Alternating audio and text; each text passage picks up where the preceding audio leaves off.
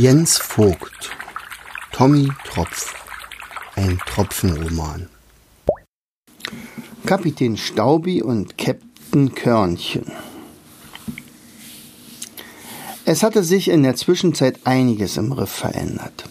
Die Erfindung und das Einweihen der Orgel war nur eine der neuen Errungenschaften. Die Orgelspieler hatten bald so viel an ihrem Instrument geübt, dass nun regelmäßig Konzerte stattfanden. Tinti bewunderte seinen Vater, wie er mit seinen acht Armen in die Tasten griff. Allerdings bemerkte er auch, dass bei seiner Musik hauptsächlich die erwachsenen Riffbewohner von seiner Musik berauscht waren. Für viele Kinder schien diese Musik nichts zu sein. Sie, hörte sich Anfang, sie hörten anfangs noch zu, widmeten sich dann aber doch ihren Spielen. Als sich wieder einmal ein kleines Fischlein von der schönen Musik seines Vaters abwandte, wollte er es erst auffordern, der wundervollen Musik zu lauschen. Doch dann hatte er eine bessere Idee. Er komponierte Kinderlieder. Einfache Melodien, die man auch singen konnte. Es ging Tinky leicht von der Hand und im Nu hatte er sich eine ganze Reihe schöner Melodien ausgedacht. Der Erfolg war verblüffend. Nicht nur die Kinder hörten ihm nun bis zum Ende zu, sondern auch viele Erwachsene hatten Spaß am Lauschen. Bald wurde Tintys Lieder im ganzen Riff gesungen und die Wellen gaben den Rhythmus vor. Und wo gemeinsam gesungen wird, geht die Arbeit auch viel leichter von der Hand. Abends aber versammelten sich alle wieder zur neuen Geschichte. Zum Glück war der Nordwind sehr ausdauernd. Es machte diesem kalten Gesellen sichtlich Freude, eine solch angenehme Gesellschaft transportieren zu können. Wie freuten sich Staubi und Körnchen, dass sie ganz vorne mitfliegen durften. Der Fahrtwind blies ihnen ins Gesicht, doch in ihren Pelzchen von Grisha machte ihnen die Kälte überhaupt nichts mehr aus. Im Gegenteil, sie merkten sie fast gar nicht, vor allem aber, weil sie unzählige Fragen an den Nordwind hatten. Der beantwortete alle sehr gerne und ließ sie an seinen Geschichten teilhaben. Körnchen und Staubi lernten so schnell, dass der Nordwind die beiden kurze Zeit später gar als Kapitäne einsetzte. Sie sollten ihm helfen, geschickt alle Hindernisse zu umfliegen. Der Nordwind hat uns als Kapitäne eingesetzt, berichtete Körnchen stolz, als er wieder zu Tommy und Tröpfchen in die Schlafräume zurückflog. Tröpfchen und Tommy beglückwünschten Körnchen und drückten ihn herzlich. Wo ist dein Bruder?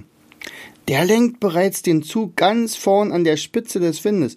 Ich löse ihn in einer Stunde ab.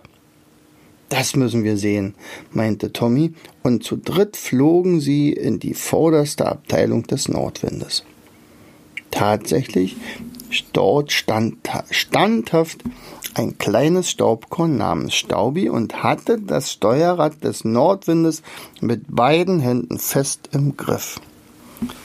Nachher übernehme ich die nächste Schicht, berichtete Stolzkörnchen. Und Tommy und Tröpfchen konnten nur staunen über ihre wackeren Flugbegleiter. So lenkten die beiden den Nordwind und seine wertvolle Fracht immer weiter gen Süden. Das war ab und an alles andere als leicht, denn immer wieder stellten sich riesige Gebirge den Wind in den Weg. Gebirge sind für Winde nicht ungefährlich.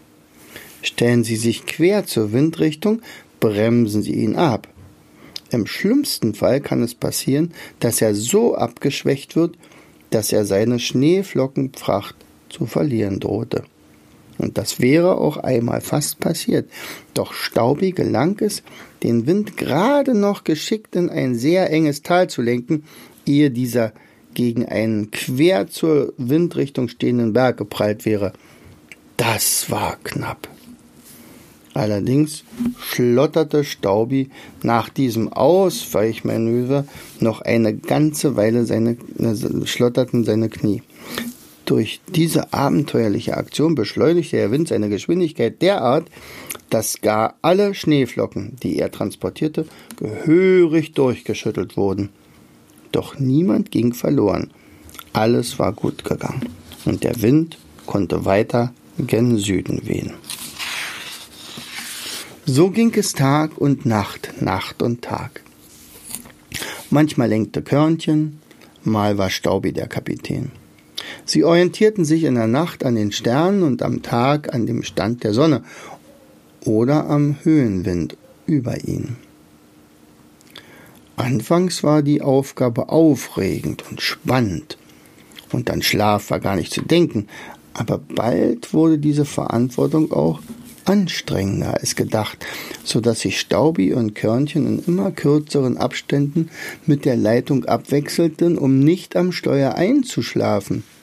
Tommy und Tröpfchen versorgten den Kapitän mit heißem Tee aus dem Samovar und spannenden Geschichten zum Wachbleiben und sorgten dafür, dass das Staubkorn, das gerade dienstfrei hatte, beim Schlafen nicht gestört wurde.